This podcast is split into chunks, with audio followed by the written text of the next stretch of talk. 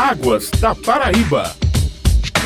Nosso programa vai atualizar a situação das águas do Rio São Francisco na Paraíba, falar também sobre a chegada das águas pelo eixo norte e sobre os custos desta água. No Águas da Paraíba de hoje, vamos conversar com o diretor-presidente da Agência Executiva de Gestão das Águas do Estado da Paraíba, Porfírio Catão Cartacho Loureiro. Bom dia, Porfírio, e é uma grande satisfação para nós aqui contar com a sua participação hoje no Águas da Paraíba. Seja bem-vindo. Bom dia, Mangueira. Bom dia a todos que fazem a Rádio Tabajara. Bom dia ao programa Águas da Paraíba. Qual a situação das águas do Rio São Francisco hoje na Paraíba? Quanto de água nós estamos recebendo, Porfírio? É, no eixo leste, nós estamos tendo a liberação no Portal Monteiro entre 4 e 5 metros cúbicos segundo. Estamos levando essa água através de 280 quilômetros, através do passando pelo açude de Poções, Camalaú, Buqueirão, essa pessoa em Buqueirão, é, o barragem de Acauã e chegando até a barragem de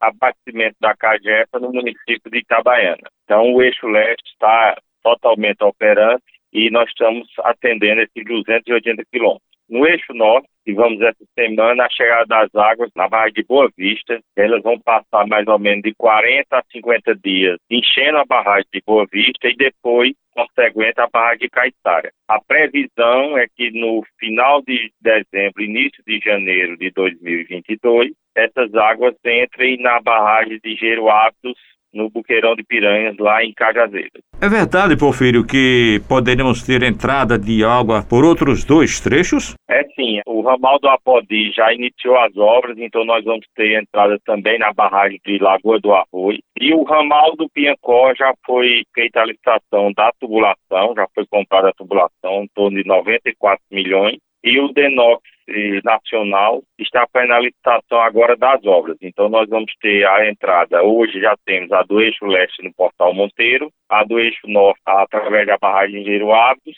vamos ter a entrada do ramal Piancó através da barragem de Condado no município de Conceição, e conseguinte entrando no Rio Piancó para as barragens de Curemas e Mãe d'Água, e também a entrada através do ramal do Apodi, que vai atender a barragem de Lagoa do Arroio e, e, as águas do Rio São Francisco também vão contribuir para o canal Acauã Araçagi? Sim, o canal Acauã Araçagi é uma barragem, é uma obra complementar do PISP, né? Inclusive o governador no dia 29 de outubro fazendo uma visita lá com o secretário de Infraestrutura e com o Sinduscom, mostrando a obra, e é uma das obras mais importantes porque é a, a área mais de terras melhores para a irrigação. Então, temos uma previsão de atender mais de 60 municípios através do abastecimento e também 15 a 16 mil hectares de terras agricultáveis, né? Já foi feito uma parceria do, da SEDAP com a Embrapa Solos, o estudo pedológico,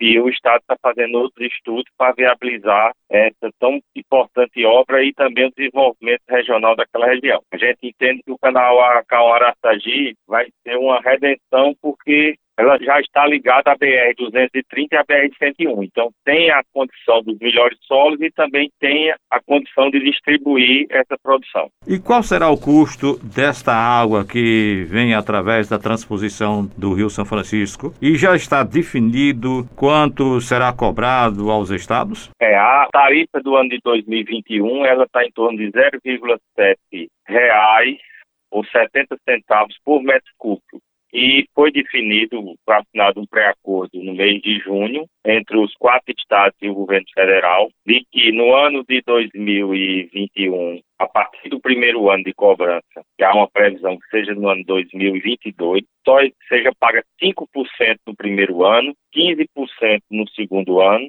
35% dessa tarifa no terceiro ano. E a partir do terceiro ano haver uma discussão, uma nova discussão, para que enquanto uma solução para energias alternativas para que barateie o custo dessa tarifa. Então, a rigor, se fosse iniciado no ano de 2022, seria cobrado 5% de 70 centavos, seria algo em torno de 0,03 centavos por metro cúbico. Mas como será para 2022, a ANA faz um estudo todo final do ano e publica uma resolução para o ano seguinte. Pode ser que essa tarifa seja menor ainda, mas ainda há uma definição, provavelmente agora no mês de novembro e dezembro a gente tem uma definição de quando se iniciará essa cobrança. E uma parte dessa despesa também será repassada para os irrigantes que utilizarem desta água e como isso será feito? Governador vai criar uma tarifa de segurança hídrica para poder dar sustentabilidade ao projeto e nós estamos estudando através de, um, de uma parceria com a ANA e com quatro estados o custo real dessa obra para os outros usos que sejam irrigação, aquicultura, indústria e comércio. E o governo, para, para fazer esse desenvolvimento, vai estudar alguns subsídios, porque a gente sabe que o, o custo de abastecimento não pode totalmente repassado para essas outras atividades, porque pode ser que inviabilize essas atividades. Então, o Estado vai pensar um subsídio para que a gente fomente essas outras atividades, tanto no eixo leste como no eixo norte. E para ter acesso, vai ser necessário se fazer um cadastro junto à ESA e solicitar a outorga, é isso? Exatamente, amigo. A gente já fez um pré-cadastro de todos os usuários do eixo leste. No eixo norte há um complicador, porque existe a dupla dominalidade dos rios, então lá tem um rio federal, mas a ANA já fez também esse cadastro.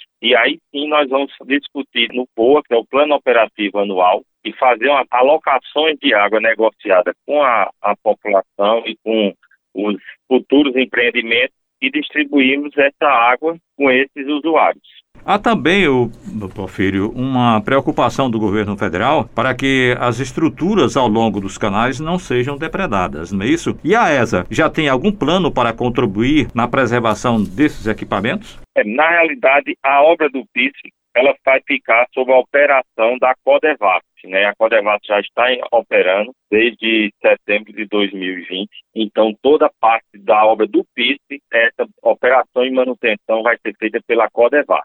O que vai ficar a cargo do Estado da Paraíba e a cargo da AES, Agência de Gestão do Estado da Paraíba, vai ser assim que essa água entrar dentro do território paraibano. Então, por exemplo, no eixo leste, toda a manutenção e operação do Rio Paraíba, ela é a cargo da AESA. No eixo norte, a gente vai ter que definir essa dupla dominalidade, porque tem uma parte que é de competência da ANA e outra da ESA. Então a gente ainda está em, em, análise como é que vai ser essa operação e manutenção nas águas que adentrarem ao estado da Paraíba. Mas a parte que é da obra do PIS, a operação e manutenção Codevas. Assim que as águas entrem na Paraíba, a operação dos rios estaduais, a ESA e dos rios federais, a ANA, a Agência Nacional. Porfírio, você tem mais alguma novidade? Você tem mais alguma coisa a acrescentar? Pode ficar à vontade. É importante dizer que o Estado da Paraíba, como bem o governador sempre disse, é um dos mais bem aquinhoados com a transposição, mais bem servidos com a transposição. E o governo do Estado também está levando essa transposição a outros setores que não recebem diretamente a água. Aí eu falo da Transparaíba Ramal Cariri e da Transparaíba Ramal Primataú, que vai atender mais 70 cidades